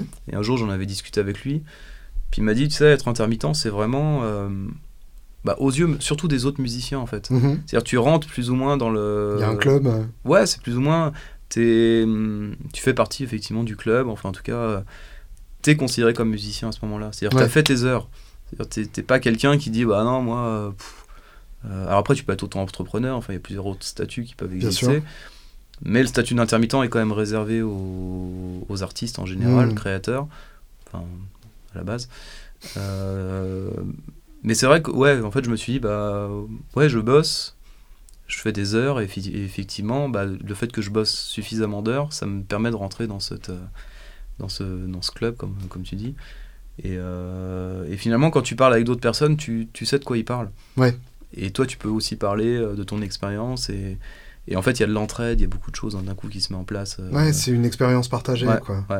parce que euh, bah, y a des fois, il y a des gens qui ont un petit peu de mal à, à s'en sortir, donc bah tu, vas faire appel à eux pour essayer de les aider un petit peu. Ouais. Et puis, euh, ouais, je trouve que c'est. C'est. Bon, il n'y a pas que des, des situations faciles, Mhm. même humainement avec les gens, mais euh, je trouve que. Il y a quand même vachement d'entraide, euh, de solidarité quand même entre, entre les musiciens, je trouve. euh. Et Ça, reste un beau ça- milieu, quoi. Ouais, ouais, ouais. Et parce- enfin, pour ceux qui connaissent pas donc tous les tous les termes, le jargon technique, donc il y a effectivement le fait d'avoir ses heures ou de faire ses heures, Mm. c'est d'avoir donc toutes les heures nécessaires pour renouveler son, son statut. Ouais. Euh, le statut donc qui donne droit concrètement à toucher une certaine somme au prorata de ce que tu as gagné euh, Ouais. tous les mois C'est ça. et dont est déduit ce que tu continues de gagner qui te permet de garder ton statut plus longtemps Ouais. et euh, ce qu'on appelle donc être déclaré ou avoir des cachets, Ouais. c'est puisque c'est pas le cas pour tous les concerts, Mm. c'est faire un concert où l'organisateur prend la peine de payer les 50% de charges supplémentaires Mm. et de faire les petits papiers qui permettent d'être déclaré, ce qui sous-entend d'être euh, d'avoir un numéro d'organisateur de spectacle. Mhm. Et, euh, et du coup, évidemment, euh, toutes les dates ne sont pas déclarées. Et donc, dans ce cas-là, il y a euh, des, des montages que tu peux faire en transformant des cachets au noir en vraies dates, etc. Alors ça, j'ai jamais fait, moi. T'as jamais eu à faire ça? Non. Sincèrement. T'y as échappé. Bah j'y ai échappé. Ouais, j'en sais rien. En fait, maintenant, apparemment, le. Non, moi, moi, j'ai jamais fait. Je sais plus pourquoi une fois j'ai. Euh, Ouais, en fait, si, je donnais des cours l'année dernière euh, dans une structure. Mhm. Et donc, je m'étais mis auto-entrepreneur pour ça. Enfin, il me dit il fallait un SIRET, donc j'ai Ouais, été obligé de m'inscrire. euh. Donc, je l'ai fait, mais sauf que la personne qui m'a employé à la base me disait qu'elle pouvait me faire des cachets. Mhm. Bon, bref, elle m'a, elle n'a pas pu en faire.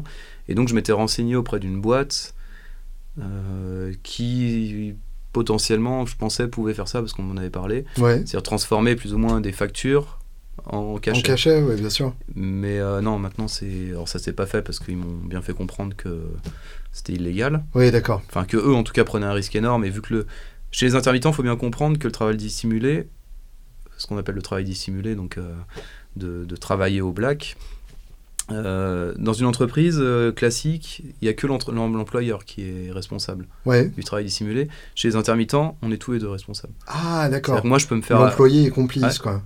Ah oui, moi, si demain je vais jouer dans un bar et qu'ils me payent euh, au black, bah je, oui, je, Ah, t'es un risque aussi sur moi-même. ouais, d'accord. Et c'est que, Ah, ça, c'est intéressant. c'est que les intermittents qui sont d'accord. soumis à ça. Donc c'est pour ça, bon bah, faut, tra- faut travailler, faut se nourrir, faut, enfin, on a tous des Mhm. charges, etc. Donc forcément, oui, j'en fais des. Et moi, moi, ce que j'aime, c'est jouer. Enfin, sincèrement. hein. non, non, mais c'est vrai. À la base, que... Ouais, non, mais, mais vraiment, hier, je jouais, euh, voilà, euh, peu importe les endroits, moi je suis content d'aller jouer. Ouais. Et tant que j'aurai ça, moi je j'arrêterai pas en fait. Alors justement, quels sont tes, tes projets, tes groupes euh, tes- Alors c'est assez multiple euh, en ce moment là. Euh, par ordre, alors attends. Euh, en fait, je fais partie de pas mal de, de, de trucs. Alors j'ai un, un groupe que j'ai constitué pour euh, faire des ce qu'on appelle un cover band. Mhm, Donc on fait que des reprises, on joue euh, essentiellement à Paris, dans des, des clubs, des choses comme ça. mhm, La Guinness Taverne notamment. Bien sûr. C'est un groupe qui s'appelle The LPs. Et donc je suis très bien entouré, je suis bien content. euh, avec François Delacoudre à la basse. Ouais. non, non, et puis ouais, on s'éclate bien, enfin c'est rigolo. C'est c'est intense, on joue beaucoup, mais Ouais. c'est plutôt une bonne expérience. Après, j'ai. euh, je travaille dans un orchestre de variété aussi. Mhm. Donc là, c'est ce que je disais tout à l'heure, on travaille vraiment dans le milieu de la fête, de la nuit. euh, Donc mariage, bar mitzvah. exactement. Bar mitzvah, non, on n'est pas dans ce créneau-là. D'accord. euh, parce que c'est assez select. Enfin, en Oui, fait, bien euh, sûr. mais C'est nous, encore un autre milieu. Quoi. Exactement. Mais euh, non, ouais, mariage, comité d'entreprise, Hmm. enfin tout, tout ça, quoi. Tous les... Même des gros, gros concerts de mairie, des choses comme ça. pour Oui, bien sûr. événements, donc c'est plutôt cool. On fait des grosses scènes. Euh, j'accompagne des artistes aussi. euh, J'ai fait des albums. Là, il y a un album qui va sortir d'un artiste que j'accompagne depuis 7 ans, qui s'appelle Martin Coleman. D'accord. Et là, début octobre, on entame les répètes pour euh, bah, ensuite tourner un petit peu. Donc c'est plutôt hip-hop, jazz, funk. Classe. Ouais, franchement, c'est. Et ta musique à toi? Bah moi, j'ai composé énormément de morceaux. Et là, bah, je vais. Faut que je fasse le tri. Euh, et j'aimerais bien, j'aimerais bien enregistrer mon, mon album bientôt. euh. Ce sera plutôt. Paradoxalement, ce sera pas shred du tout. Non, bah, même si ce sera, ce sera pas vraiment orienté guitare, je pense. Plutôt folk, enfin guitare, mais plutôt acoustique, folk, euh, chanson. euh, Enfin, pas chanson comme on l'entend au niveau français, plutôt. euh, Songwriting, quoi. Ouais, bah, ouais, songwriting, moi, je, je- ouais, il faut des textes. Moi, les textes, j'ai un peu du mal à, à être totalement satisfait, donc je. Bon, à un moment donné, il faut se jeter à l'eau et dire. bon, Oui, bah, et puis on est de toute façon, par définition, on n'est jamais complètement satisfait. Ouais, c'est ça, C'est le jeu. Ouais. Bah, tu, tu reviendras nous en parler Ah, avec euh, plaisir, à ce moment-là. Ouais. Parlons un peu de matos, Ah, parce que quand même, euh, c'est un sujet intéressant pense. aussi. T'es T'es un grand malade euh, là-dessus. Je l'ai été. Tu l'as été. Ouais. Je l'ai été. En, bah, en rémission, quoi. Bah ça, en fait, c'est un peu ce que je disais tout à l'heure sur l'apprentissage de la technique et tout ça. Mhm. C'est-à-dire que pour moi, le matos, c'est un peu un apprentissage aussi. euh, Ouais. Il y a encore euh, peut-être 10 ans, le- je savais pas ce que c'était les médiums sur un ampli. hein. Mhm. Je l'entendais pas. Ouais. Sincèrement, euh, j'allais dans un studio de répète ou chez moi, je tournais le bouton médium, j'entendais pas cette fréquence. Ouais, je vois. Enfin, grave, aigu, hi, machin, mais entre les deux, je, Ah, bah, Oui, il y, a- il y a beaucoup de place pour pas mal de choses Ah, entre les c'est deux, ça, ouais. bien sûr. Et ouais, donc j'avais- et en fait, ça m'a beaucoup perturbé. non, mais c'est vrai d'avoir un bouton en me disant, euh, alors j'avais un ampli certainement pourri qui était pas très Où le médium était pas bien calibré, ça, ouais, ouais, bien sûr. Et donc ça me rendait fou. Enfin, il y a des fois, je disais, mais à quoi il sert ce truc? Et, euh, et donc, bah ouais, je me suis un peu. À un moment donné, euh, bah, j'ai rencontré un. Quand je suis arrivé sur Paris en 2009, j'ai. J'ai beaucoup côtoyé le réseau de Pigalle et tout ça. Mhm. Et puis j'ai rencontré bah, Étienne Prieuré, euh, qui travaillait chez Nos à l'époque. Donc euh, bah, je le rencontrais souvent, on allait, euh, il me faisait découvrir les pédales, les Mhm. amplis boutiques, les choses comme ça. Et puis des très bonnes grattes aussi. Et puis en fait, ton oreille, c'est un peu ça. Au fur et à mesure, tu apprends à, à découvrir les, les sons, les... Ouais, c'est une éducation, Ah hein, ouais. tout simplement. Ah ouais. Et moi, ça m'a vraiment fasciné, quoi. Ce qui fait que j'ai, bah voilà, un peu ce côté euh, gaz, crise de gaz, là, comme on dit. hein. J'achetais, j'achetais, je revendais. T'estimes je- euh, ton, ton cheptel passé à combien euh, Combien de guitares te sont passées entre les mains Combien de pédales? Pédales, il y en a eu énormément. Guitare, il y a dû y en avoir euh, une bonne cinquantaine. Ouais, d'accord. C'est pas non- Enfin, si, c'est énorme, mais. euh, Ah, c'est... Ouais, si c'est des bonnes, c'est énorme. ouais, ouais, ouais, c'est- oui, c'était des. Parce Ouais, que moi, j'en ai eu une soixantaine, mais dedans, il y avait euh, un oud euh, Ah oui. acheté en Turquie, euh, un banjo à 300 balles. euh, D'accord. Voilà. Mais ouais, 50 grandes guitares, ça fait beaucoup. Bon, alors, grande, ouais, on est. C'est. Ouais. c'est- Ouais, c'était des guitares à plus de 1000 euros à chaque Ouais. fois. Ouais, ça c'est sûr. Oui, oui, moi dans le lot, euh, doit y en avoir 10 euh, Ouais, d'accord. maximum euh, Ouais. dans, dans ce budget-là, en comptant des SG standards euh, ouais, des années 90. Ouais. Mais du coup, euh, niveau pédale, tu as une vague idée C'est c'est 100, c'est 200, c'est 300 Ouais, non, non peut-être pas comme. Ouais, entre 150 et 200, je pense. Ouais, d'accord. Ouais, ouais. Et tout ça pour en arriver à quelle conclusion alors? Bah, on arrivé qu'au final, euh, tout est toujours mieux que ce qu'on avait avant. Ouais, Donc, euh, quand une nouvelle pédale sort, ça fait toujours le buzz. Et puis, on, trou- trouve toujours le truc qui va. et elle est mieux. forcément beaucoup mieux, Voilà, et elle est forcément plus chère aussi, souvent. évidemment. Et il y a aussi un effet de, de- de, hum, communauté, je trouve. Ouais. C'est-à-dire que tu es dans une effervescence, puis les mecs sont là, ah, vas-y, essaye ça, c'est génial, et tu pars déjà avec un a priori positif. Bien sûr. coup. Et t'es pas tout à fait objectif sur la qualité de ce que t'entends. Souvent, t'es Ouais. t'essaies dans un magasin, t'es là, genre, mais ouais, c'est génial. Puis t'as même ce côté, euh, t'as pas envie d'être le con qui trouve que la pédale est pourrie. Ouais, Et quand tout le monde te dit vas-y essaye ça, c'est mortel, t'as pas envie d'être celui qui dit ouais finalement euh, mon overdrive boss elle sonne aussi bien. quoi. ouais c'est ça, ouais. Exactement. Et puis, ouais, puis tu te dis, mais peut-être que je me trompe, ou il y a, y a peut-être Ouais. vraiment un truc, je sais pas, ouais. Bah, ce qui fait que t'achètes. Bien sûr. Enfin, moi, j'ai le nom de, de Rebelle Relic, là, à l'époque, euh, donc, qui sont des bonnes guitares, hein, très bonnes guitares. Qui sont des, des Fender Custom Shop Ouais, euh, voilà. sans le logo Fender dessus. donc. Exactement. Fabriquées à la main en, en Hollande. a Ouais, c'est ça. Donc, il y en a des très très bonnes, moi, je trouve, dans, dans le lot. Et ouais, là, il y, en a eu des. Il y avait une espèce d'effervescence à un moment, euh, Rebelle Relic. Et, euh, et j'avoue, j'étais perdu, quoi. genre- Comme si les mecs avaient redécouvert euh, Ouais. le génie de Léo Fender grâce Ah à cette ouais. marque. quoi. Ouais, puis il y avait des, des réunions qui se faisaient, avec Ah ouais, des, tests et tout ça. Des soirées Tupperware Ah, c'est un. C'était un peu ça, entre geeks, là. Mais c'était sympa. Enfin, moi, Bah je... oui, bien sûr. Mais je me suis retrouvé avec des grattes où finalement je me disais, bah ouais, bon, enfin je rentrais chez moi, je fais, mais pourquoi j'ai acheté ça, quoi? mais bon, Et donc trois jours plus tard sur euh, Zikinf. et- Ouais, c'est un peu ça, Et une semaine plus tard, à l'échanger contre une SG Custom Shop 60. ah, bonne mémoire. Ouais. Ouais, ouais, je vois. Et celle-là, par contre, je la quitte pas. hein. Ah ouais, c'est une super gratte, quoi. Alors justement, Mm, quelle gratte reste? Euh, là, aujourd'hui, vraiment, de ce qui reste, et voilà, tu parles de la SG, ça, ça m'a vraiment surpris parce que ça, Mhm. ça a jamais été la gratte. C'est un peu la gratte que j'ai toujours fui dans ma vie, euh, esthétiquement. Je sais pas, je, ça m'a jamais, elle m'a jamais attiré cette guitare. Ouais. Pourtant, j'adore ACDC. C'est pas une question de son, mais bon, des fois, il y a un truc. Une Tu te voyais pas avec Ah non, quoi. pas du tout, non. Et puis, bah ouais, une opportunité. euh, Rebelle Relic contre SG Custom Shop. euh, bon, risque modéré. Toute neuve en plus. Et puis, et puis, puis voilà, ça a été une espèce de rencontre euh, improbable. Classe. ouais. Pas immédiate. Enfin, la rencontre a été immédiate, mais le, le- le coup de foudre, on va dire qu'il a pris un petit peu de temps parce qu'il faut se Mm. familiariser avec une SG quand même. Les démanchés sont, peuvent être euh, perturbants, perturbants. Mais ça veut quand même dire que dès le départ, t'as senti que tu serais bien dessus Ouais, quand même. pour ouais. que tu persistes. euh, Ah ouais, ouais. Non, non, ouais, il y avait un truc. euh, je sais pas, ouais, j'ai la légèreté aussi, parce que je fais, Ouais. je fais beaucoup de. Bah, quand je joue à la Guinness Taverne, par exemple, je joue très longtemps. Quand je fais des soirées privées, je joue très longtemps. Ouais, au bout de la troisième heure, euh, ouais, Ouais. une Les Paul Custom, c'est pas possible. Quoi. Ouais, je pense que j'ai jamais fait, mais euh, voilà. pas Bah, disons que faut pas tenir à la circulation du sang dans son épaule. C'est ça. Ce qui peut être un concept intéressant. ouais, ouais.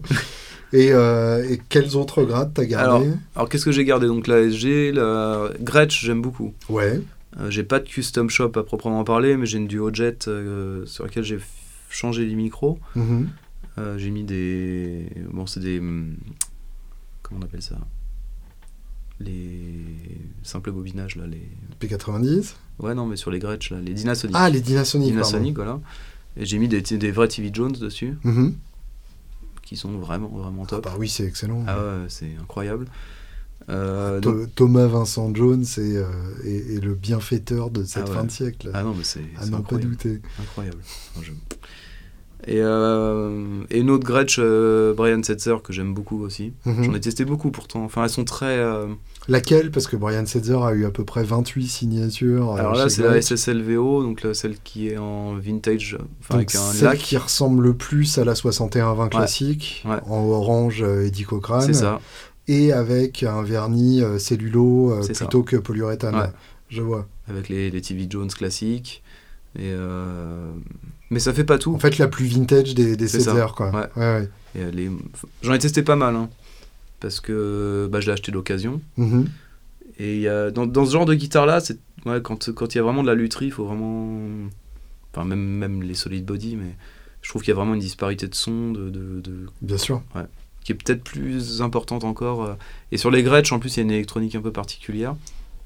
Donc, euh, donc c'est. euh, c'est euh, celle-là j'ai mis du temps à la choisir mais Ouais. euh, ouais, pareil quand ça m'est tombé dessus euh, j'ai même pas eu besoin de la brancher en fait Ah ouais, carrément. ah ouais j'ai fait ring T'as su que ah, c'était j'ai entendu celle-là. le son j'ai fait bon bah, c'est bon mais Alors oui, pour ceux qui n'ont pas la chance d'avoir l'image, on a Alain Pluchot qui danse à travers la, la vitre. C'est une vision quand même assez troublante, je dois, je dois reconnaître. Quoi d'autre euh, euh, donc ouais voilà Côté Fender Horizon j'ai une SVL Ouais, euh, une SVL euh, en strat ouais, donc c'est une 61 réserve je crois d'accord. donc touche en rosewood de brésilien Ah, ah. Euh, incroyable cette guitare enfin j'ai une strat c'est celle-là quoi j'en ai eu plein C'est marrant, c'est euh, Alexis Didier que j'ai vu avec une télé SVL ah euh, il y a une semaine et c'est vrai que j'ai ouais, j'ai trouvé ça assez impressionnant. ouais. ah ouais c'est C'est bien ces machins-là. Bah là, j'ai vraiment la sensation, euh, rien que le manche, la dureté du manche, en fait, cette espèce de, de densité dans le manche, où je sais pas, t'as une espèce de transmission des, Des vibrations. des vibrations. Et en même temps, vu que c'est un bon manche bien, bien fat quand même, euh, ouais, c'est une guitare d'homme, c'est pas comme une strat. euh, Ouais, Enfin là, tu sens qu'il faut rentrer dedans, on est vraiment dans la strat sérielle. euh, Enfin, ouais, non, c'est pas une 61, c'est une 63. Enfin bref. On est vraiment dans ce côté strat rosewood. qui te fera pas de cadeau quoi. ah ouais, non, c'est clair. Il y a la moindre petite imperfection. Et en acoustique, euh, Acoustique, une Martine euh, D18, évidemment. Golden Era- donc plutôt custom shop quoi. Enfin, Mhm.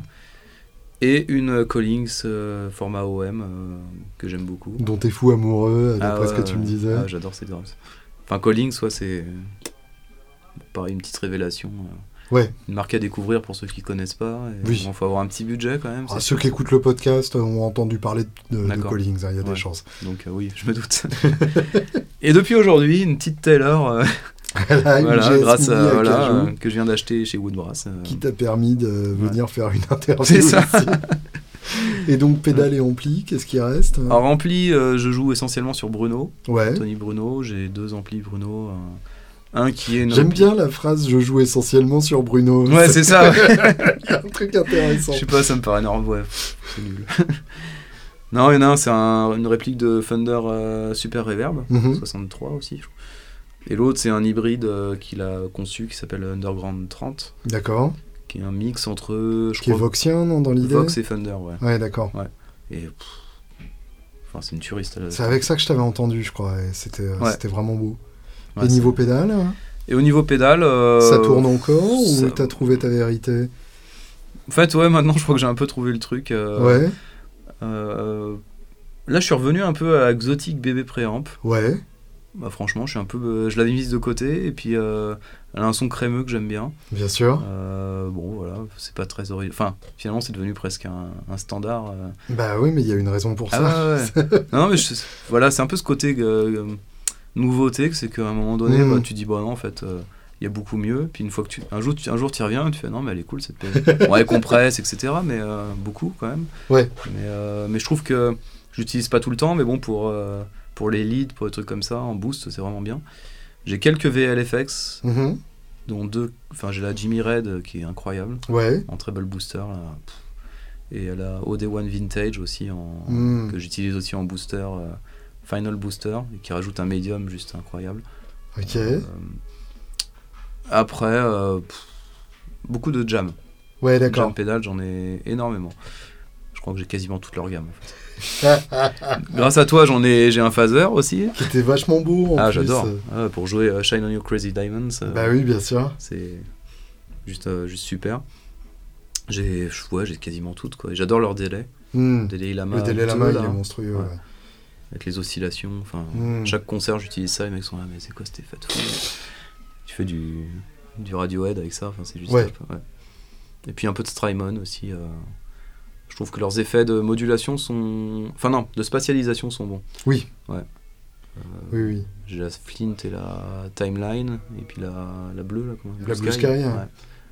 C'est c'est marrant parce que tu, euh, tu décris ton matos, en fait, il y a que du boutique. Ouais. Et euh, le, le vintage, t'as jamais tenté? Si.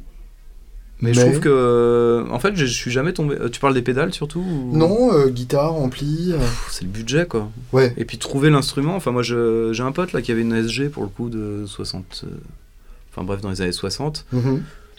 Il me disait, ouais, tu vas voir, elle est géniale, elle est des années, machin truc. Euh, J'ai testé sa gratte, je trouvais que c'était. Il y avait rien quoi dedans. J'ai testé des. Testé des télécasters euh, vintage euh, qui sonnaient Qui pas. pas bien, ouais, quoi. ouais. Ouais.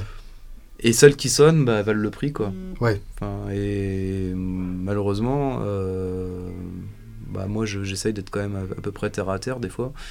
Et de me dire, est-ce que ça vaut réellement ce prix-là? Est-ce que moi, je peux mettre ce prix-là? Est-ce que, enfin, est-ce que ça m'apportera dans mon Mm. métier euh, quelque chose de significatif euh, Ou est-ce que je peux me satisfaire d'instruments aujourd'hui custom shop ou bon, qui restent chers, hein, enfin c'est pas oui, à tout le monde.